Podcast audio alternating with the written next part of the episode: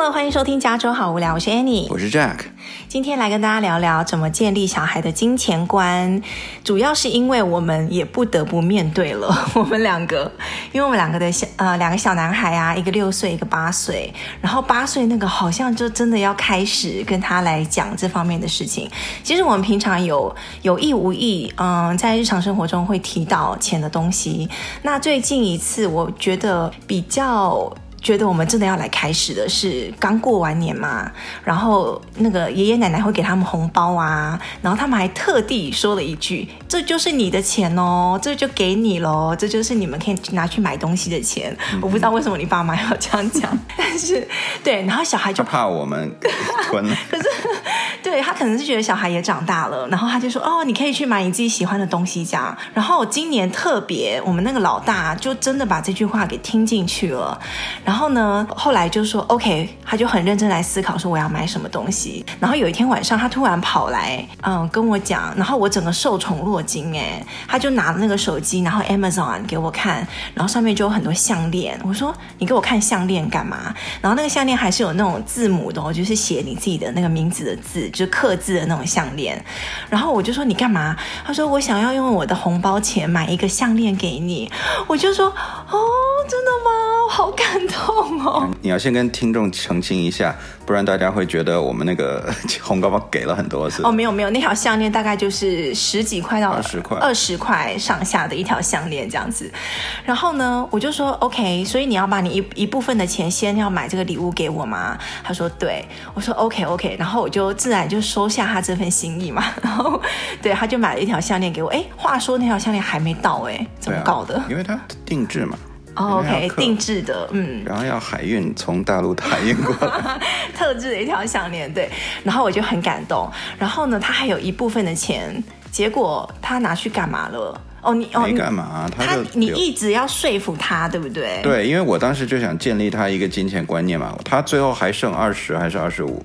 然后我就想说，你二十二十五你也买不了什么东西吧？对啊。然后他要说，那他要跟他弟弟的那个钱一起 combine，哦，那也就是大概六十多块钱。那我想说，你六十块钱，你你能买什么？而且你你不能说拿弟弟的钱来给自己买个礼物嘛？嗯。right，弟弟的钱是他自己的，那。所以我最后我就想说，哎，而且正好那那几天股票涨得很好，我就说，哎，我过来给你看一下股票哈。如果你那时候刚好是那个 Tesla 那个 Elon Musk 当上首富的那那大概就前后了，对对，对，那个 Tesla 股票正在风头上的时候。对啊，然后我就趁机就跟他讲了一下股票怎么 work，然后就跟他讲说，你看你如果把你那六十五块钱，现在今天买一个什么 random stock 这种的，然后呢，可能你明年。这六十五块就变成一百块喽。你如果你再放的话，可能第二年就变成一百五十块喽。那个时候你就可以买更多的东西啊。然后他就听了听，好像也有点心动，但是他又觉得好像多了赚到那多四十几块钱，又要等一年。对，他又觉得有点太慢了，时间成本太高了。对，尤其是我之前就在跟他讲股票的时候，我有跟他讲说，你看这有的股，如果你挑对的话，可以。一两年内就可以翻个十倍这种的，那个真的让他大开眼界。可是你确定吗？可是我觉得你从这个下手建立金钱观会不会太重口味啊？上来就跟他上来就跟他讲股票投资，哎，对，然后是那种高风险的，对啊，感觉以后培养一个赌徒。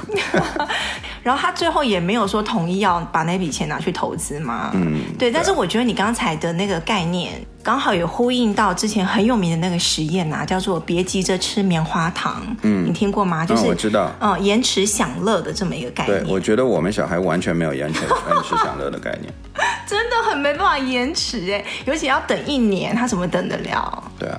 而且他那个金钱现在对他来说是虚的，然后说你明年可以。多一点五倍的钱，他根本没有什么概念。嗯，而且问题是你现在又不能给他很多钱。嗯，比如说那几十块钱，你涨个一点五倍，也不过就是多了可能一二十块钱，对吧？对他来讲，他觉得他他没有多少啊。对。但是如果比如说有一天他可能变变高中的时候，比如你给他两千块钱，他涨一点五倍，他一下多了一千块钱，他可能觉得是一笔很大的数目。嗯哼。对啊，我觉得可能要钱要多点的时候，他才会感觉得到。可是你从小要给他一些投资的概念，他不可能到高中你突然叫他去投资啊，他也投资不了什么东西。可是我个人觉得，现在才三年级，你跟他讲投资，然后什么投资报酬率这种东西，他根本就不太能。哦，不是给你，不是要跟他讲那些干货硬货的东西，是说一个概念。比如说，我们要把钱拿去生钱，为什么会有这种东西存在？呃，你有存钱的方法，嗯、然后你可以对，你可以跟他讲一下概念了。对啊，对啊。嗯，你想让他听了概念以后来行为上有什么改变？我觉得很难了。慢慢慢慢，就是要每天就是潜移默化一直讲。我个人是觉得小的时候就先让他知道什么事情都有，就什么东西都有一个价钱。对。然后价钱是分，比如说东西不一定越便宜越好，每个东西都有品质。那最终的话，就你要衡量它的 value，它的对你。达成最终你要达成个什么目的？对，right? 那这样子你的 value 会不一样。可我觉得就嗯，这一次拿红包这个东西，呃，有一件事他是学到了，就是他那些二十四十块买不了什么东西。嗯，就是他说他想要买一个那个会闪光的那个球鞋，有没有？然后球鞋下面还有轮子的，你可以这样溜着跑的那个，嗯、那个动不动就五六十块跑不掉的呀。然后他就说我剩下的二三十块怎么办？我说买不了那个球鞋，要么你就继续存钱，或是你再想办法。法赚钱，要么就是你下一次遇到什么节日或是生日，那我可以再再买来送。但是我现在对你就知道你是买不了，怎么不是说你想买什么就买什么的这样？哎，但是我觉得三年级应该可以开始给他一个那种私房钱，就定定期的一个 allowance。就是零用钱嘛，对，零用钱。对，我觉得是应该开始，因为好像，呃，之前有一本书啊，很红，就是什么犹太妈妈教你什么怎么教小孩什么的，然后就有教到那个犹太人怎么教小孩子建立金钱观。然后我稍微提一下啦，我不是完全同意，就是。给大家参考一下，他就说哦，小孩子啊，满周岁的时候啊，他们送给他的周岁礼物就是会帮他们先买一个股票，然后三岁的时候就会开始教他们认纸币呀、啊、硬币呀、啊，就教他们知道钱是什么东西。然后五岁的时候就会让他们知道哦，钱是可以来买他们想要的东西，然后告诉他们钱是怎么赚来的，你怎么会突然有钱的这样子。然后七岁的时候呢，他就会带他去认一些。商品的标价的价格，然后什么东西可以买到什么样的商品？哎，这个其实我们有在做，哎，嗯，就是我们出去那个逛街的时候，我们会叫他看一些那个标价啊，或者是标签什么的。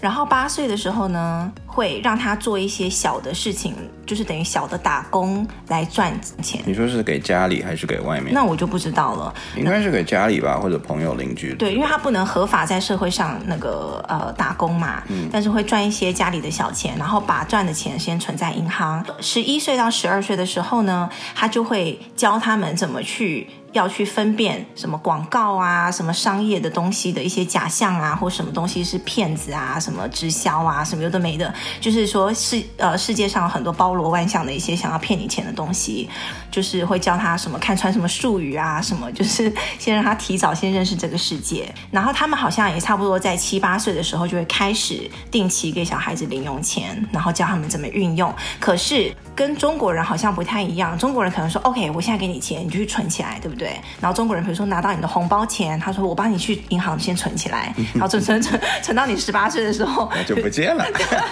对，然后比如说呃如果没有用的话，就说哦给你以后上大学用，但就是存这个是占了很大的比例。可是犹太人就说 OK，你得到了钱分三个部分，一个部分是存起来的，你要去生利息或者是保障你以后生活都 OK，一部分是刚你刚才你说的投资，就是去用钱。生钱，对，钱滚钱。嗯，另外一部分就是去买你想要的东西。对，我觉得存钱真的是一个很大误区。像我就很小的时候我就来美国嘛，然后当时我爸妈就超穷的，就是我们。完全就是，我记得经常小的时候陪我爸，就是骑脚踏车去什么 Lucky's 啊，什么 Safeway。当时 Safeway 我们都觉得很贵，我们都跑去什么 Lucky's 或者那种更小的店，嗯、然后就去挑看每一个有没有那个价钱，不是就是价钱它有没有什么那种特价标，嗯，只有特价标的我们才去看，嗯，然后去看什么东西都是先看价钱，然后再看那个东西我到底好不好之类的。其实很多时候我们甚至不看那个东西好不好，就就只是看我们到底能不能买得起，嗯。然后呢，所以就变成我从小就很注重那个价钱。嗯，然后呢，也听我爸妈就一直在讲说啊，要存钱，就是本来就赚钱赚的不多，然后就要把那每一分钱都尽量存起来。然后就说你存钱，你才可以以后可以买更多的东西。然后所以对我来讲，我从小就养成了一个，就是觉得说我要攒钱，嗯，攒钱来买一段大大的东西。嗯哼。可是我到了，就是我自己变成成人以后，然后看到，所以这是你怎么从你自己的原生家庭建立的金钱观，就存钱很重要。没错。嗯。因为我爸很抠，然后买东西都要买最便宜的红标特价商品。没错，我爸超抠的，所以，所以我我记得我小的时候。可是你因为你们家庭就是环境不允许，没办法，一定要这样。是啦，也是、嗯、对，所以就我我从小建立观念就是钱是省出来的、嗯、，OK 是存出来的、嗯嗯嗯。所以我长大以后，我有一阵子就也是拼命就是想存钱，也不敢花，什么贵的东西都不敢买。但是我工作这么多年，然后就看那个。薪水啊，就是在那边跳跳跳，然后所有东西也开始贬值。像我以以前我小的时候，五块钱一顿饭，后来我看到变成八块钱，变到十二块钱，变到现在可能二十多块钱，差不多一顿饭这样子。嗯、然后就觉得哇，钱贬值贬得太快了。然后像你以前存的钱，比如说你存个二十万，根本就到最后现在二十万，可能以前的二十万真的是一个房子，很多时候你都可以买半栋房子了。现在二十万你连首付都付不了。对啊。所以现在就让我意识到说。钱不是存出来的，嗯，你存出来最多它就是个 limit，嗯，所以你应该去想办法去赚钱，嗯。你只有想办法去赚钱的时候，这个时候你的钱才是无限。就是开源跟节流嘛。对，对，你要想去开源，而不要想老是想去节流。你节流节的最多就是你进来的那个源，对不对？嗯，对，所以犹太人就是很重视开源这一块，而且开了源之后。赚进来的钱，而不是一味存起来，对不对？不是一一味的节流，是要去做各种不同的运用。他从小给小朋友的不是只有一个铺满，OK，你就这个铺满，你就一直存存存存存。他有第二个铺满，说你这个铺满是存下来的钱，你可以拿去投资。第三个铺满存的钱是可以真的去买那个你想要的东西。就是不是你需要的东西，是你想要的。可是你今天真的很想要，我刚才说老大很想那个发光的轮子的球鞋，right？鞋子一般能穿就好，可是他是想要这么 fancy 的东西，或者他想要去买糖果，或者他就是另外他欲望的东西，你可以去做不同的运用，这样子，而不是一味的存起来。那讲到犹太人呢，我们可以就是顺便讲一下，嗯，就是各国人的一个金钱的观念教小孩。我、哦、刚才讲到中国人了嘛，对不对？可是我觉得你一个国家这么样子概括，有点太以偏概全。对对，没有要以偏概全的意思，但就是把以前我看到过的一些文章啊，或是影片啊，跟大家分享一下。然后我之前有看到一个影片啊，就是说哦，犹太人刚才就说了，就是他很会教他小孩灵活运用这种金钱观念，然后会在游戏中教他们很多钱的东西这样子。然后中国人就是或者华人就会比较很重视存钱，然后英国人呢，好像。从小会比较，比如说你要买一个东西，比如说你今天小孩要给你要一个脚踏车，然后英国人就说：“OK，好，那我们一起来想想看，你要怎么赚到这一笔钱？比如说脚踏车一百块好了，你要去打什么样的工？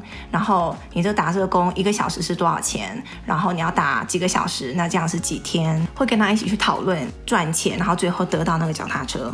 美国人呢？美国人呢？比如说小孩就说。” OK，我要一个糖果或一个脚踏车，然后美国人就会问小孩说：“OK，那你来说服我，或者是你来跟我 negotiate，你愿意拿什么东西跟我交换啊？或者是你来用你那一套方法，为什么你现在需要这个脚踏车？如果我被你说服的话，那我可以买给你，或者是我们用其他什么方法，我可以来帮你这样子。所以美国人是也是蛮注重沟通的，然后呃，想要建立小孩，就是我们之前讲那个 critical thinking，就是要说服别人的那种沟通技巧。那最后讲回华人呢，就是。如果你要一个脚踏车，爸爸买给你，就是就是哦，好啊好啊，不然就是我当做你的生日礼物好了哦，不然你下次考试考 A 的话，我就给你买哦，你考一百分我就给你买，或是考九十五分那就没有这样子，就变成是一个奖励或者是惩罚的一种机制这样子。嗯，对啊，我觉得一个好的方法可能。就是要把这些全部综合起来。嗯，对，我们要吸取就是各国的一些精华。最大的重点就是还是因材施教啦，看你小孩是什么样的人，是要什么适合你小孩，right？你不能只用一套理论、一套方法就套用在你小孩身上。我觉得这比较因为有的小孩他天性嘛，他有的小孩可能就比较喜欢存钱，嗯，有的小孩他可能不把这种不不会 value 任何东西。像我觉得我们小孩就有点不 value，所以你让他想去存钱，他可能不太会做这种事情。但是说不定你让他赚钱，他可以有心思去，比如说我我愿意去 make an effort 去。对，所以要先想一下你自己小孩的个性是属于哪一方面，这样子，然后慢慢去引导他。嗯、那再来讲讲我们其他有跟小孩子讲到的一些金钱观念，比如说，我们就会跟他稍微提到说，爸爸妈妈的钱不完全是你的钱，right？像有一次我就对这个特别有感悟，就是有一次啊。嗯，小儿子就拿我的手机，然后我的手机上不是有那个 Amazon 的 App 吗？嗯，就是他，我们平常就会刷刷刷，或者是会放一些东西在购物车里面啊。然后他自己有一天，他就给我把东西放到购物车里面呢，就他自己想要买的什么玩具，然后我就哦。看到的时候，我觉得哦，好险他没有给我买下去，因为我那个 One Click 那个，你可以其实其实是可以直接买的。嗯。然后他买之前，他来问我说：“哎，我要买这个哟，我看你平常就是一按就可以买了，然后东西就送过来了这样。”然后我就说：“呃，等一下，等一下，等一下，你要买什么？这样给我看一下。”然后果然就是一大堆这种玩具啊，什么 Pokemon 的东西这样。然后你讲到这个，我突然想到，你之前你那个 iPhone 还我就是现在那个新 iPhone 不都刷脸吗？我觉得这个很恐怖哎。我们家那小儿子不是经常就是那个 玩游戏玩到什么，比如说要一个新的 character，可能要交五块钱，对，他直接就是在那边妈妈看，然后你一看过去，叮，他刷脸，他就直接把手机拿到我的脸面前这样子哎，然后 double click 这样子哎，我的天哪！对，anyways，刚才上一次那个 Amazon，所以，所以还是指纹比较好。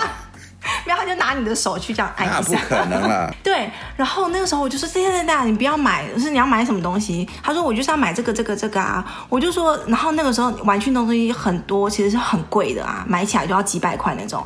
我就说这好贵，我就突然就是讲了那么一句，我说：“哇，好贵哦，这样。”然后呢，你知道他跟我说什么吗？他就说：“你不是按一下就可以买吗？”然后他就说。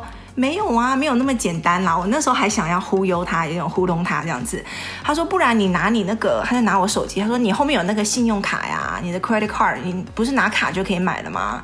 然后我那时候我就突然叮，就觉得 OK，that's a red flag，就觉得他觉得钱也太容易了吧，就是感觉不把钱当回事那种感觉。我就说 OK，好，我们就是要来好好教你钱这种东西了。然后就是我们最大的核心的观念就是。是你没有白吃的午餐这件事情，就是没有不劳而获这件事情，就是 you have to earn everything，right？嗯，嗯，对，那个是这个观念，我是从小就跟老大讲，嗯，然后他有的时候就他一开始就信嘛，然后后来有的时候他就会突然看到，比如说一个报纸上他写什么 free pizza 这样子，然后他就说，哎，你看人家写个 free pizza，我就说 OK。你确定那是 free 吗？你看，我告诉你为什么他会写 free pizza 这样子，OK？然后我就跟他讲为什么人家会，比如先让你用这个噱头来把你引进来，然后让你去花钱之类的，或者有的东西是要买一个东西，他才会给你一个 free 的东西。然后就跟他举很多例子，然后跟他讲说，你看，所以世界上没有真正的 free 的东西。对，对我们就是。要培养他们一个观念，就是你要你什么东西都是要 earn 的，对不对？就是即使你是我们的小孩，你也不可以 take everything for granted，就是不是所有东西都是理所当然的。哎，你觉得以后给他们零用钱的话，是他们我们要定期就给吗？就定期就定存，就哦到时间我就给你，还是说他们可以 make extra effort 来 earn？就是什么东西你可以给他们额外的，就更多的钱这样子？我是觉得有两种嘛，一个方法就是说，比如说每个礼拜或者每个月。我都给你固定的钱，那如果你表现的好，那我这个钱就自动就是给你。但如果你你犯了错误，或者是你表现不好，你成绩不好啦，或者是你你老是凶弟弟，或者你很自私，或者很比如说 dishonest，right？不，你在骗人或者怎样，那我可能就从里面扣。那这种是惩罚嘛，对吧？我是觉得应该变成奖励了，可以平常说我不给，但是你如果想要钱的话，就如果你要想要钱或者更多的钱的话，你要做一些好的事情，嗯哼，然后希望他可以说为了得到钱而去，就是 positive 的的引导。我觉得还在考虑啦，我在想到底要不要惩罚，还是说就没有？我觉得我们的老大是比较吃正向那一套的，就是鼓励，就是会他会比较容易去做得更好。可是我又怕说，如果你只有奖励的话，right？那他可能存存存存，一定存到一定数量的时候，他觉得哦，已经很多钱了，我反正也用不完，对不对？那这个时候他可能就没有再想去赚更多钱的动力了，力对不对？哦、然后反正他你你也不惩罚他，你也不会拿他的钱嘛。那比如他一旦存了，比如几百块，他觉得哦已经很多啦，那我干嘛还要再为了什么东西再去再去赚钱呢？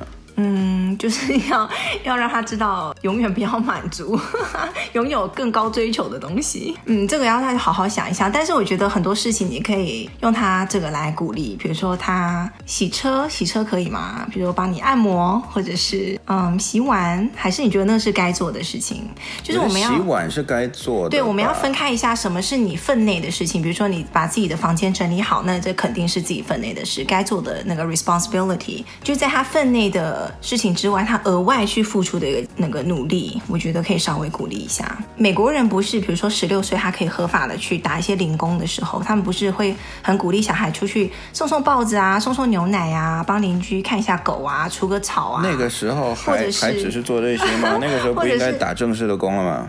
嗯，或对啊，或者去什么麦当劳 flip burgers。哎，hey，hello，我十六岁的时候是真的在公司里面工作哎。哦，对，我的意思就是，能就是出去打工的话，就是要鼓励他们就要出去打工了。嗯，不过有一点啦，就是说。我觉得还是要有一些餐馆的经验了，因为像像我就是从十六岁还是十七岁，当时能打工的时候，我就直接就是进公司里面工作，然后就是什么暑期 intern 这种的，嗯、然后就从来我也没做过什么餐馆啊，或者洗碗，或者是什么服务生啊这种的劳动的那种，对劳动的。嗯然后我觉得，其实我现在看来，这个是不是应该就一个小孩应该有的，应该经历过的？因为比如说你，你当服务生，虽然这个工作看起来还蛮容易的，可是它是需要你，比如说培养你一个 social 的，你要你要学会怎么样跟客人。去讲话，怎么去服务人家，让人家对你有好感，嗯、然后可能还有的时候要有点 small talk，然后最后人家可能还给你小费之类的，对，就是人与人之间这种沟通、嗯、建立关系。然后比如说你跟你的同事，比如说哎，他可能服务的比你好，或者他赚的小费比你多，这个时候你会不会有点嫉妒感呢、啊？你要怎么样去跟人家沟通，或者人家嫉妒你的时候怎么办？Right，这种东西很多是在办公室里这种环境遇不到的。哦哦，我懂你的意思。或者是比如有的小孩还去卖车行去卖车，我觉得这种经验也很好，嗯、很宝贵。我觉得应不应该不知道，但是我觉得是 good to have，very good to have。对，right，就是我觉得在餐馆里面，它是相对比较算是低薪一点的工作，比你刚才讲的是在科技公司做 intern、嗯、是薪水比较低的。那他可以知道。他付出很多劳动，但是就是钱来之不易。对，然后在这么忙碌的，就是工作的那个强度之下，他面对好多事情。比如说他刚才讲的，就是你要跟很多人去应对，你的同事、你的老板、你的客人，然后你自己也要做的分内的工作。然后我觉得，嗯，是一个很好的锻炼。我我同意。嗯，我现在其实我会想一想，我还真的希望我小孩在可能十六七岁的时候，真的做一份起码是餐馆端盘子的，或者是卖车。去推销的这种服务的，嗯，但是有的家庭他如果很不富裕，或者是小康以下，嗯，就是平常用钱比较稍微比较会很精打细算的家庭，你觉得这样子的父母，上一上一次那个奇葩说不是就有在讨论，就是说应不应该常常跟小孩子。提醒说：“哎，我们家里不富裕哦，我们家里没什么钱哦。这样子建立金钱观的方法，应不应该这样教小孩？然后就是有两派说法。就当你你如果是真的。”就是很穷的家庭，因为因为我 I've been there，right？、嗯、我从小就是我家很穷，嗯，那个时候你没得选择，你父母肯定会跟你讲说，哎，这个东西我真的买不起，我们家里就是没没那么多钱，或者是哎，你这个东西你要珍惜，爸爸妈妈工作很辛苦的，我们才赚这么点钱。他反方的意见是说，不要 老是跟小孩子说我们家没有钱，或小孩家我们家不富裕，不要把他的思考。的问题的方式都围绕在钱上面，然后去局局限他的想象力。你可以跟他说，instead 跟他说我们家没有钱，我们买不起这个东西。你可以跟他说我们家没有这笔预算，就是或者是我们家现在能力还没有办法就是支付这个东西，或者是啊，我们可以跟他一起来讨论，就是我们怎么样才可以买到这个东西，或者是这是不是我们需要的？你这些有点教科书本上的。你像你，你平常每一天跟小孩交那个相处，你怎么可能 这么多次？你每一次都能控制得住自己说，啊，我要以这个方式去跟他讲，不不，没有那么几次是直接就说、是、啊，我们家真的就没钱了，我们 对不对？我们家就是没没那么没那么多钱买不起。嗯，但是我我我个人是觉得，如果你你是就是普通中产。你没有必要刻意的去跟小孩子去装穷，说啊，我们真的就是很辛苦，真的就是很很很穷。你你实是什么？实事你是是对，你是什么情况就说嘛，嗯、因为大部分家里其实都不到富裕，对不对？没有人会说，哎，我家里就是个富裕的家庭，right？就算真正富人，他也不会，也也没有机会这么讲，right？他也不会说啊，你随便花钱啦，我们有的是钱。除除非是那种富的流油的那种富二代，他一定会说那个 Green Empire 里面的。对，就算有钱人，他应该也只是会说，OK，你正常的花，那我随你，对不对？不需要担心钱。哪一些你应该怎么样去用这些钱？嗯、应该去怎么样看待钱？怎么样去去赚钱之类的。嗯、哦，我哦，顺顺便说一下好了，就是就是跟小孩子在讲钱的这个话术上面，比如说你与其说哦这东西好贵，我们买不起。就是你无形中会跟他讲，你就配不上买贵的东西，或者是你买永远买不起贵的东西，而是你要去跟他说，这个东西是贵，但它为什么贵？它为什么有这个价值？然后你要做什么努力，然后才赚钱去买贵的东西。就像你一开始讲的啊，贵的东西有贵的东西的好处嘛，只是我们现在的金钱没有办法去消费这样子的。然后其他我在网络上有看到说，就是一些话术上的注意的地方，比如说，哎呦，爸爸妈妈工作很累。赚钱很辛苦的，你知不知道？赚钱很不容易的，你觉得这句话有什么问题？有问题，但是我跟你讲，每一个家庭都会这么讲，我知道，包括我们自己，我已经讲了不知道多少次这种话了。OK，对，因为我们现在每天都很累嘛。亲子教育专家就会跳出来，就说：“哎，你不要老是跟他说哦，赚钱是件很累、很辛苦的事情。”他会觉得哇，赚钱这么可怕，然后他就觉得哇，就是对未来上班啊、赚钱这种东西很有恐惧。可是我个人是觉得没必要拘泥于这种讲话的话术上面，嗯，因为其实你真正要教小孩的，就是学会。怎么样用那个钱？钱其实就是个工具啦，对不对？对啊。你怎么去运用钱，就直接导致了你以后人生的 quality，就是你的 life 是怎么样的，对不对？因为你现在看这么多草莓族、月光族、卡奴，对不对？就是被钱绑住。像有的人他存钱，他存存一辈子，他可能到了六七十，他说啊，我终于可以买一栋房子，那个时候我才享受一下，然后没享受几年死了。你觉得这种 life 值吗？嗯，有些人可能会觉得是值的。还是说有没有有有那种人是存钱，他有很快乐很快感，他就哦，每存钱一点钱，他看到他的存折上的那个又多了一个零，我说哇，好快乐哦，他就是他快乐的泉源，你也没办法。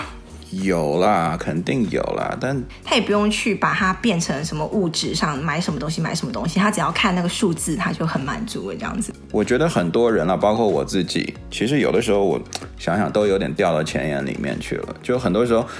我们拼命的工作，或者想去跳槽升职什么，其实为了什么？都是为了钱而已嘛。然后很少去真正 step back 来想想，OK，我赚这么多钱，我什么时候才能花？嗯，我到底要怎么花来提高我的生活品质？嗯哼，不然我我存那么多干嘛？我的银行里面多一个零又怎么样？对啊，哎，你是被我影响了耶！我那种比较及时行乐型的。对啊，所以我现在你你你买包什么的我都无所谓啊。我是说你，我说我们整个家啊，要及时行乐，要找到那个 balance，找到那个平衡点，不是一味的赚钱赚钱赚钱，存钱存钱存钱。没错。然后你你的生活的 quality 很不好，然后也不快乐。但你说你整个家就是存钱很快乐，那就另当别论了。哎，我们一直没有，最后我们来讲一个东西，一直没有讲到，就是小朋友从小他就是看到什么东西，他就想买什么东西，你不给他就大吵大闹，或者是在外面就直接给你躺在地上不回家。我觉得每个小孩可能到了一个阶段都会有这么样子的 behavior，或者是他看到别人有，他也要有，因为我觉得我们老大也是看到别人有那个发光的球鞋嘛，嗯、他也会想要有。这个时候该怎么办呢？我是觉得以我们老大这个年纪的话，我可能就会倾向于，如如看那个东西是什么东西啦。如果是一个像发光的球鞋这种的，它不是刚需，但是是一个 good to have 这种的。